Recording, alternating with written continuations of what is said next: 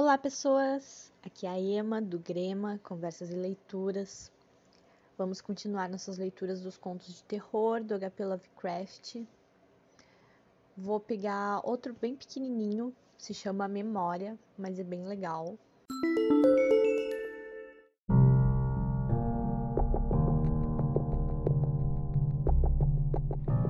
No Vale de Nis, a amaldiçoada lua minguante brilha tênue rasgando o caminho para sua luz com fracos membros por entre a folhagem letal de uma grande árvore.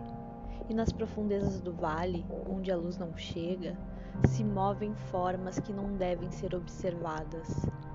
Altos são as pastagens em cada declive, onde miseráveis videiras e plantas baixas se arrastam entre as pedras de ruínas, entrelaçando-se forte em colunas quebradas e estranhos monolitos erguendo-se nas bancadas de mármore construída por mãos já esquecidas, e em árvores que crescem enormes em pátios arruinados, saltam pequenos macacos, enquanto em profundas galerias contorcem-se serpentes venenosas e coisas escamadas que não têm sequer nome. Vastas são as rochas que dormem abaixo de camadas úmidas de charco, Imponentes eram as muralhas de onde elas caíram.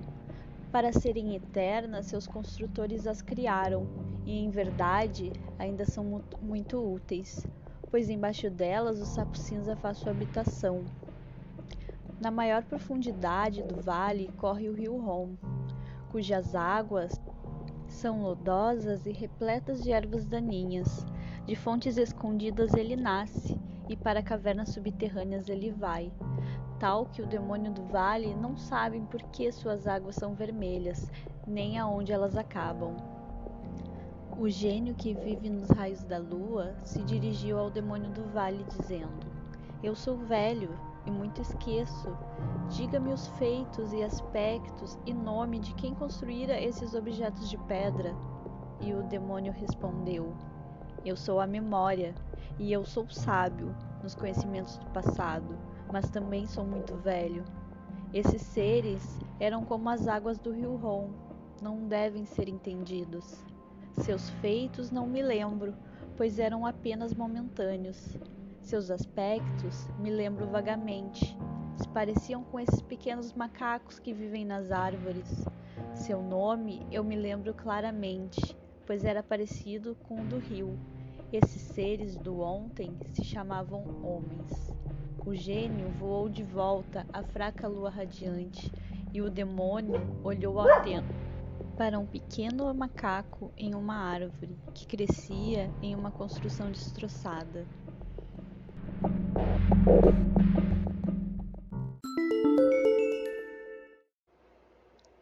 Esse foi o final, meio abrupto, né? Geralmente os contos do HP Lovecraft, acho que eles terminam assim, num baque, pra gente ficar refletindo a respeito.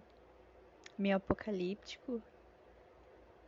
Fala do extermínio dos humanos, né? Seres que vivem depois que a gente já não existe mais. Bem legal. Gostei bastante. Então é isso. Até a próxima, pessoal.